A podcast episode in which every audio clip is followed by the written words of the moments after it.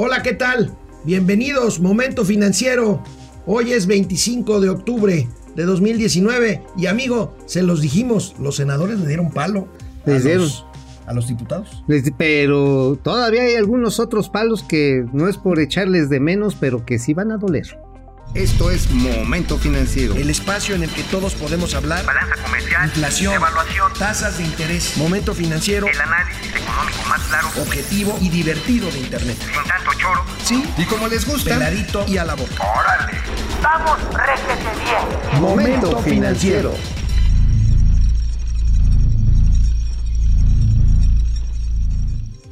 Se nos pasó. Hoy es viernes. Y los mercados lo saben, amigo. Y también la Catrina, ¿eh? que empiezan los holgorios de Día de Muertos. Ya, Doña Austeridad Republicana pasará a formar parte de este bonito holgorio que nos encantan los noviembres aquí en nuestro país. Bueno, pues se los dijimos aquí en Momento Financiero anoche, bueno, más bien hoy en la madrugada, después de 16 horas de sesión, los senadores devuelven con devuelven con eh, modificaciones devuelven eh, la iniciativa de ley de ingreso a la Cámara de Diputados y los cambios más importantes, amigo, va para atrás el tema de la legalización de los autos chocolates y también va para atrás el impuesto por uso de agua para grandes productores. Ahora sí que como dice aquella canción típica regatonera de, de reversa mami de reversa, esto sucedió después de un durísimo jaleo entre el presidente de la comisión de la comisión de presupuesto de la Cámara de Diputados, el señor Alfonso Ramírez Cuellar, contra Ricardo Monreal. Se estuvieron agarrando unos tuitazos rudísimos, ¿no? Que si no tenía que meter la mano nada a los senadores, los senadores que ellos tenían que equilibrar la jugada, que no se mancharan con los impuestos. Y efectivamente a las 6 de la mañana de este viernes, así con la, la gaña larga, la cara larga, si de por sí no son muy agraciados varios diputados, imagínate después de 18 horas. Senadores senadores, pero mal, también los diputados no son muy guapos, que digamos. No, no, no, no, No, pero es que también del lado de diputados del señor, de la banda del Ah, señor. también ahí anduvieron, ¿verdad? Anduvieron también, andaban cabildeando durísimo. Y mira, efectivamente, como aquí se anunció, lo primero que le dieron para atrás fue coches, chocolates y derechos de agua que querían mancharse, duplicando más que duplicando esto. Pero, aguas, amigo. Donde sí nos las van a dejar Cayetano Frías es en el aumento del impuesto a los, pues, a los ahorros, que pasa de 0.44% a 1.43%, o sea, casi tres veces por ahorrar. Híjoles, pues entonces ya dónde ahorra uno. Ahora, amigo, a mí sí me cuesta trabajo entender, a pesar de estos. Acuérdense que en el presupuesto, si tú jalas la, la cobija de un lado, pues descobijas del otro lado. 6 billones de pesos es la meta de ingresos del gobierno. Híjole, no veo por dónde, ¿eh? No veo por dónde. Bueno, es que de entrada esta, esta construcción de este presupuesto, hay que recordar amigos, se basa sobre una expectativa de crecimiento de entre 1.5 y 2.5%. Y no es por, este, por estar aquí de catastrofista, pero ayer que hablábamos del IGAE, pues vamos derechito a una situación, deja de estancamiento, de números rojos. Ya de recesión. De decrecimiento abierto. Y Entonces, precisamente eh, después de esta mala noticia que dimos ayer aquí en Momento Financiero, pues el gobierno reaccionó. Qué el bueno, gobierno reaccionó bueno. con varios anuncios y con algunos comentarios que vamos a ver punto por punto. De entrada, ayer, ayer mismo, la Secretaría de Hacienda y Crédito Público y la Secretaría de Comunicaciones y Transportes envían Comunican. un comunicado, comunican que van a adelantar, van a adelantar eh, eh, licitaciones van a adelantar 873 procesos de licitación eh, asociados a recursos presupuestados por 8.700 millones de pesos. Es fundamentalmente infraestructura carretera. Sí, es básicamente mantenimientos, conservación, reparación de puentes. O sea, son trabajos no para ampliar la infraestructura. Aquí es donde yo quiero hacer hincapié. Qué bueno que llega lana. Es mejor que, no- que no haya nada. Pero de entrada, pues es un chisguetito. Es un chisguetito, amigo, porque acuérdate que el mismo secretario Herrera dijo que el programa de reactivación económica en su conjunto son 472 mil millones de pesos. Ahorita se están aplicando poco más de 8 mil millones de pesos. Es decir, si no nos falla la aritmética, por ahí del 2% de los recursos anunciados. O sea, no es mucho. No, pues es un chisguete, o sea, qué bueno. Ahora, es, es, es una buena señal. Hay otras señales.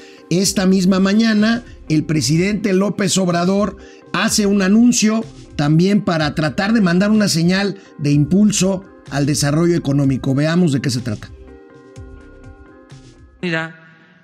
para informarle a los que se dedican a la industria del calzado, de los textiles, de que eh, hemos tomado la decisión de mantener la misma política arancelaria, que no se van a reducir los aranceles para proteger la industria nacional del calzado y del textil. Bueno, pues sí, efectivamente no se le va a quitar el arancel de protección, el arancel de protección a estas partes importantes de la industria, sobre todo en León, Guanajuato, el centro Bajío, eh, Michoacán. Bueno, también hay mucho de textil hacia Yucatán. Lo importante es que se está enmendando la plana a una política industrial que estaba tratando de hacer por su lado la secretaria de Economía. Sí, estaba Graciela, Márquez pues empezó a quitar estos aranceles y los industriales que ya traen muy bien calado el asunto de los aranceles, todos aquellos que se dedican al calzado y a la ropa, inmediatamente levantaron las uñas y dijeron, oye, si le quitas el arancel le vas a dar un golpe a cerca de 900 mil empleos. Pues, y pues entonces así como que el gobierno, ah, ok, está el gobierno está tratando de mandar estas señales. Qué bueno. Otra más. Hoy, también en la conferencia mañanera, el subsecretario de Relaciones Exteriores, Jesús Sea, de negociador comercial, hace, hace un optimista anuncio sobre el Tratado de Libre Comercio con Estados Unidos y Canadá. A ver. Les puedo decir que tengo noticias de primera mano de la forma excelente en que la visita del señor Neil a México y la carta del presidente disiparon las dudas en cuanto al compromiso de México con la reforma. Esto, aunado al progreso que se ha logrado en el diálogo de un año entre la señora Pelosi y los congresistas de Estados Unidos con los negociadores de Estados Unidos, nos hacen pensar que el fin de esta compleja historia se acerca y que pronto veremos a Estados Unidos iniciar el proceso formal de aprobación del tratado. Bueno, pues la cuestión está en que qué buena cosa que tenga esperanzas, pero no sé si piensen igual, piensen igual los senadores y los diputados, eh, sobre todo los demócratas. Sobre todo los demócratas, híjole, yo aquí sí soy pesimista. Yo veo complicado también con el tema del impeachment a Trump, en fin. Tienen una agenda interna mucho más importante que la relación con nuestro país. Pero ahorita volvemos después de una brevísima pausa.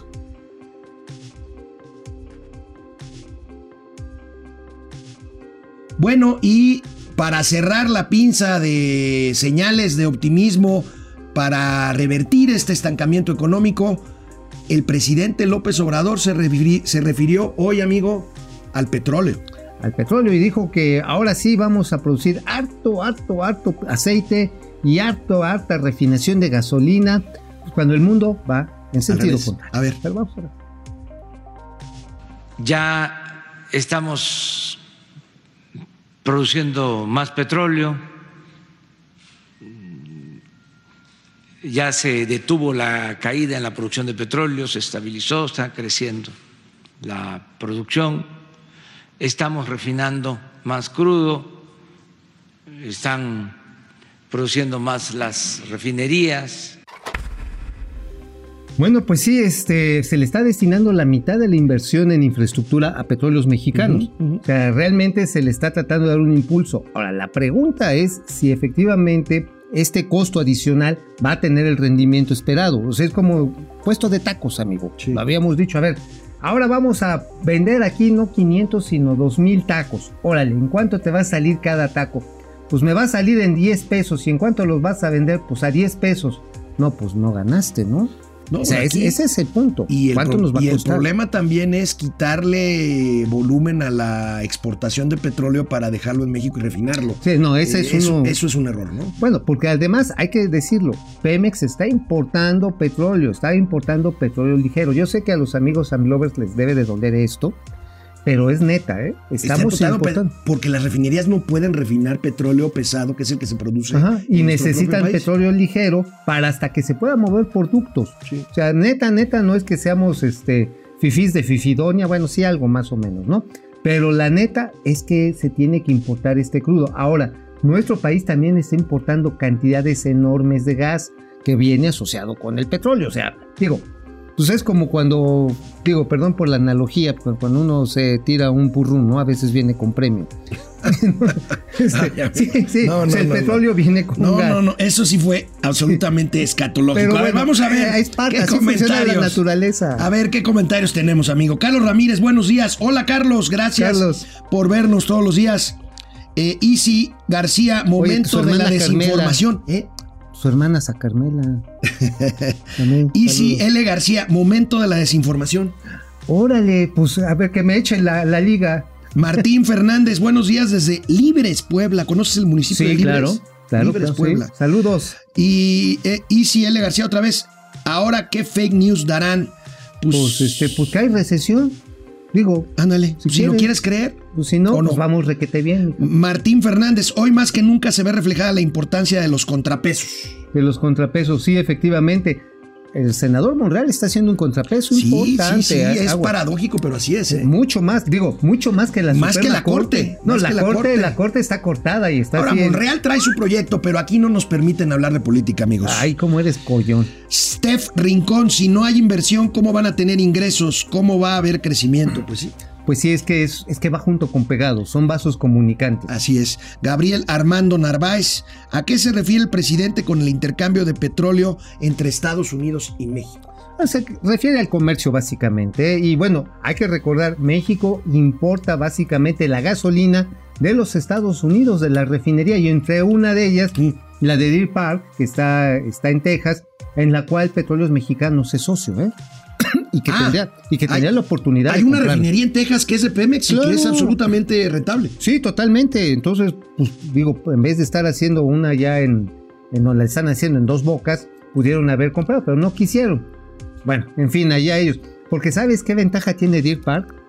Deer Park tiene asegurado el suministro de petróleo pesado, canadiense y también de ligero. Pero bueno, pues por cuestiones eh, ideológicas se pensó que hay que hacer una refinería en el peor lugar del mundo. Dos bocas. Dos bocas, sí, ese es un pantano Es un fango. eh, De hecho, acaba de llegar, bueno, no acaba, llegó hace tres semanas la draga más grande del mundo.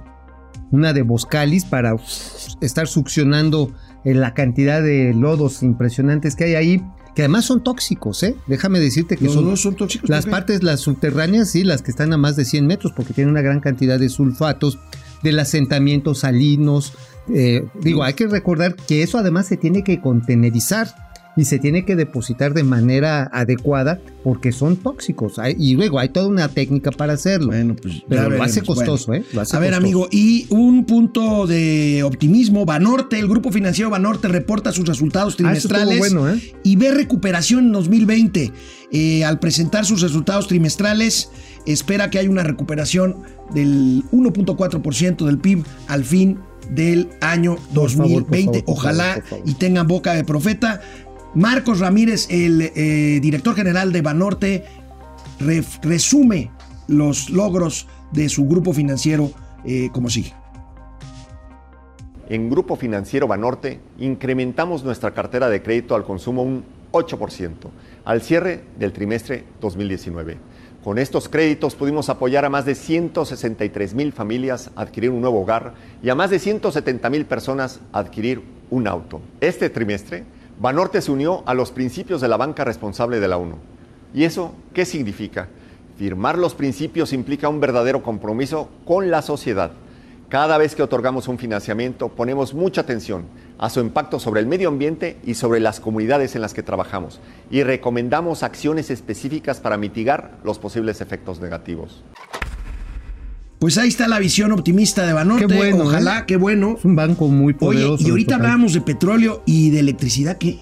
de electricidad, pues está dando toques la cosa, porque acuérdate que llegó eh, la secretaria comparecer Inmeréndira Sandoval La secretaria de la Función Pública Ajá. fue a comparecer ayer a la Cámara de Diputados. y salió entre otras cosas la historia del senador Manuel Barney, que aquí está con nosotros.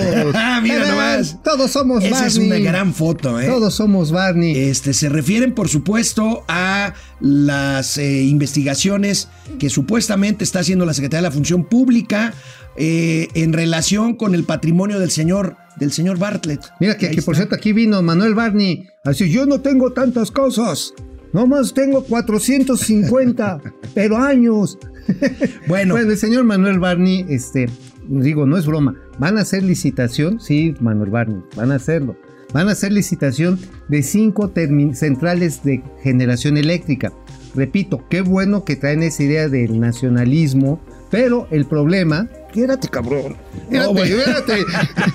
Quítame. Bueno, ya, a ver. Quítame. Comentarios. Sergio Medina Villela, buenos días. Hoy se les cargó el trabajo, están muy movidos. Así es, hay muchas noticias, Sergio. Alejandra Ramírez, ese Lopitos vive en el pasado, se quedó anclado en los años 70. Es Pues un, interno, un intento de retorno, decía Felipe González, el expresidente español, que hay utopías regresivas y hay a las que hay que evitar. Ah, caray, bueno, Así. ya estamos filosofando. Regresamos.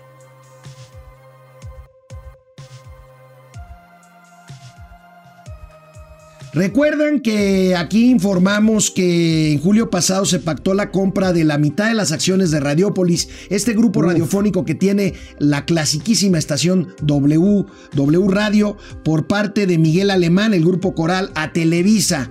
Bueno, pues también informábamos aquí que eh, los alemán el grupo de Alemán no pagó el anticipo de 32 millones de dólares Que por falta pactado. de financiamiento. Bueno, pues ya se van a pelear, se van a tribunales. Pues vamos a tener un pleitito ahí entre dos Y fíjate que les dieron... tigres, y fíjate- tiburones. y fíjate ahí que está le- Radiopolis. y Fíjate que les dieron champú los de Televisa porque, digo, no es para que ustedes lo escuchen ni lo vean, pero yo sí les voy a chismear. Resulta que, este, que fue Miguel Alemán, fue a ver ahí a- al señor Azcárraga, incluso fue el papá, don Miguel Alemán Magnani, que es un señorón. Don Miguel Alemán Velasco, el Velasco, hijo es perdón, Magnani. Magnani, sí, perdón, perdón, perdón, Velasco. No, no, no. Y le pidió que en aras de la amistad y de todo lo que habían hecho juntos, le aguantara tantito a conseguir el financiamiento. Y pues eh, Emilio Azcárraga dijo, pues órale, va, te doy un chance, pero no te tardes. De esto ya hace mes y medio. Cuando empezó a salir en columnas y en periódicos de que no, este, de que, que no habían conseguido el financiamiento, es más que hasta Santander, que había ido Miguel Alemán a ofrecer garantías personales a que le prestaran la lana, le dijeron que no, no, hombre, que sacan un montón de desplegados los de Interjet y cartas. Y no, es que ustedes, periodistas vendidos al servicio de la mafia del poder. Y se fueron, este, se fueron en contra a desmentir. Pero el hecho está en que hoy por hoy, a pesar de este perdón que le ofreció por mes y medio Emilio Azcárraga y los accionistas de Televisa en aras a la amistad al señor Miguel Pues a la Alemán. relación familiar de tantos años. Le dijeron, los órale. alemán fueron socios de Televisa durante años. Ajá, dijeron, te vamos a dar chance y pues no ha podido cumplir. Ahora, Interjet cumplió ayer 14 años. 14 años de existencia. 14 ya. Ajá, y empezó a sacar sus videos y pues le empezó a tirar cacayacas bien duro a Aeroméxico Bueno, y a ahorita- y decir, aunque admiremos el pasado, hay que mirar hacia adelante. Y luego don Miguel, ay don Miguel, en la reunión en la Summit, en la Business Summit, En la, en la cumbre de negocios de Cancún. dijo, tienen que invertir y tienen que pagar impuestos. Pues traen ellos impuestos a deber con el SAT. Bueno, más notas corporativas. El director general de eh, Banamex, de City Banamex, Sí, cambia. Ernesto Torres Cantú, fue ascendido. Será el responsable de toda la banca del grupo de City en Latinoamérica. Admirable, admirable. Mientras que Jane Fraser se convertirá en la primera mujer presidenta del Consejo de City Banamex a nivel global. Ahora Está pendiente, amigo, el nombramiento de quién quedará en la Dirección General de Pues a ver, México. a ver quién se quiere echar ese tiro. Candidatos Rodrigo Curi y Manuel Romo. Vamos a ver si se echan este tiro, ¿eh? Porque, Es la rifa del tigre, ¿no? bueno, entre otras cosas, hay que recordar que todavía traen ahí unos pasivos que ya se hicieron enormes con el escándalo de oceanografía. Pero ese ya lo resolvió el propio Ernesto Torres, ¿no? Por eso Mm, lo todavía, promovieron. pero todavía sigue, porque todavía lo están impugnando. Ahora, ya lo resolvió. Sin embargo, también ahí hay temas de una serie de créditos corporativos que no han terminado de ser recuperados. Lo han sido prudentes, pero quien vaya a agarrar esta Pues jugada. vamos a ver. uf. Dicen que los candidatos son Rodrigo Curi y Manuel Romo. Vamos a ver quién llega Oye, por cierto, a la ¿sabes, Dirección General de quién. ¿sabes quién puede ser el próximo presidente de los Pumas? ¿Quién? Ah, es que se fue. no se fue, Are- lo corrieron Ares de perdón, Parga, ¿no? Ares de Parga lo mandaron directito y sin ¿Y escala. quién puede ser el próximo presidente? Pues, Ramón M. Ramón M es miembro de, es un empresario importante, trabaja en Genoma Lab.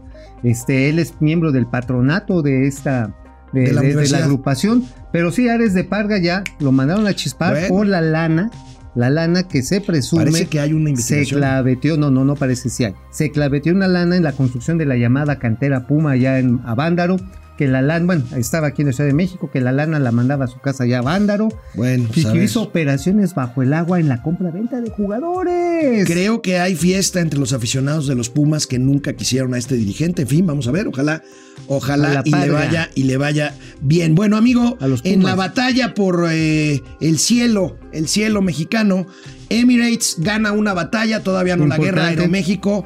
Eh, un tribunal mexicano eh, negó una suspensión provisional solicitada por Aeroméxico en contra de la ruta Dubái-Barcelona-México por parte de Emirates. Todavía queda pendiente otro amparo, el lunes se va a decidir. Sí, claro, de hecho, mira, es casi casi un hecho que le van a dar, le van a dar para adelante. ¿Por qué? Porque la resolución que se hizo en este caso el día de ayer específicamente habla de que México no puede desdecirse del acuerdo de Quinta Libertad que se pactó pues precisamente en los últimos días del gobierno de Enrique Peña Nieto. Sí, ¿eh? señor. O sea, los últimos días dijeron, órale, mi, este, ahora sí que mi sultán, muévase a las de acá. El y el, el sultán dijo, va y toma la bar- Y nos la van a dejar ir dura, ¿eh? Porque Bueno, pues nada más, es una nada más déjame competencia decir- importante, Ah, no, hombre, es que si uno hace las comparaciones, sí empiezas a encontrar precios dumping, sobre todo de Barcelona a México. Eso no está bien.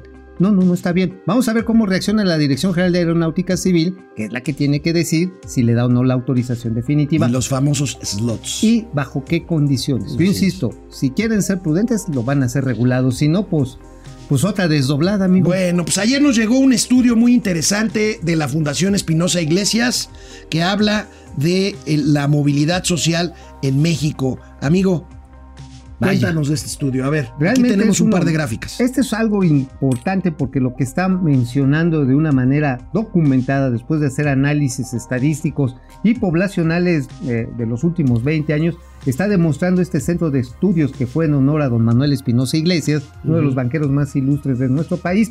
Bueno, habla de que prácticamente el 72% de los mexicanos, cuando nacen y cuando se mueran, 74 de cada 100, 74. 74 de cada 100 No van que- a poder escalar socialmente. que se quedan, nacieron pobres y se quedan pobres. Ahora, ahí se ve muy claramente la franja norte-sur, ¿no, amigo? Ajá. Este, En el norte tienes más posibilidades Sí, de salir. sí, sí. Casi el 52, o bueno, el 48% bueno, tiene fíjate, hasta el norte, en. Chihuahua, 54% en lugar de 86%. Que es en el se quedan sureste. ahí. Pues este es, ahí fue donde construyó su plataforma política el presidente Exactamente. López Obrador. Esto el explica muy bien de por qué se dio este movimiento social tan fuerte a favor de López Obrador el año pasado. Sí. Sí, porque el rezago es tremendo. O sea, aquí sí se hace verdad este refrán de que dice, el que nace para maceta no sale del corredor. Y efectivamente, y ahí tenemos, pues aquí otra gráfica que nos demuestra cómo se está comportando esta terrible desigualdad. Las mujeres, las mujeres son las más afectadas. 75% en promedio de las mujeres, si nace pobre, se queda pobre. Entonces, Qué dramático. Qué ¿no? dramático. Esta es una de las cosas que se requiere reconvertir, no con una política asistencial. Esto solamente se resuelve con educación, con inversión y empleo, amigo. Bueno, amigo, pues tenemos más comentarios por aquí rápido. Rápido, Eh, rápido. Mónica Cravioto, que vive en Barcelona, buena amiga. ¿Qué hay del vuelo Emirates México-Barcelona? Ya, ya, ya 9 lo vimos, parece que sí va a ir. 9 de Fernando. Rangel, que no va la legalización y el aumento en el cobro de derechos hídricos, ya, Ajá. ya lo dijimos. Gustavo bueno. Álvarez. Bien por los aciertos de AMLO, espero deje a un lado sus mentiras y sus otros datos. Todos esperamos Todos eso, esperamos de veras, eso. de corazón Mayrel esperamos. Ventura, saludos afectuosos desde el estadio, desde el estado Tabasco. Ah, Bueno, saludos a mi patria chica. pues miren, hoy es viernes, disfruten moderadamente, y si pásenla chupan, bien. no manejen. Nos y vemos si el chupan, lunes. inviten, porque José José lo sabe. Vamos, réjete bien. Momento financiero.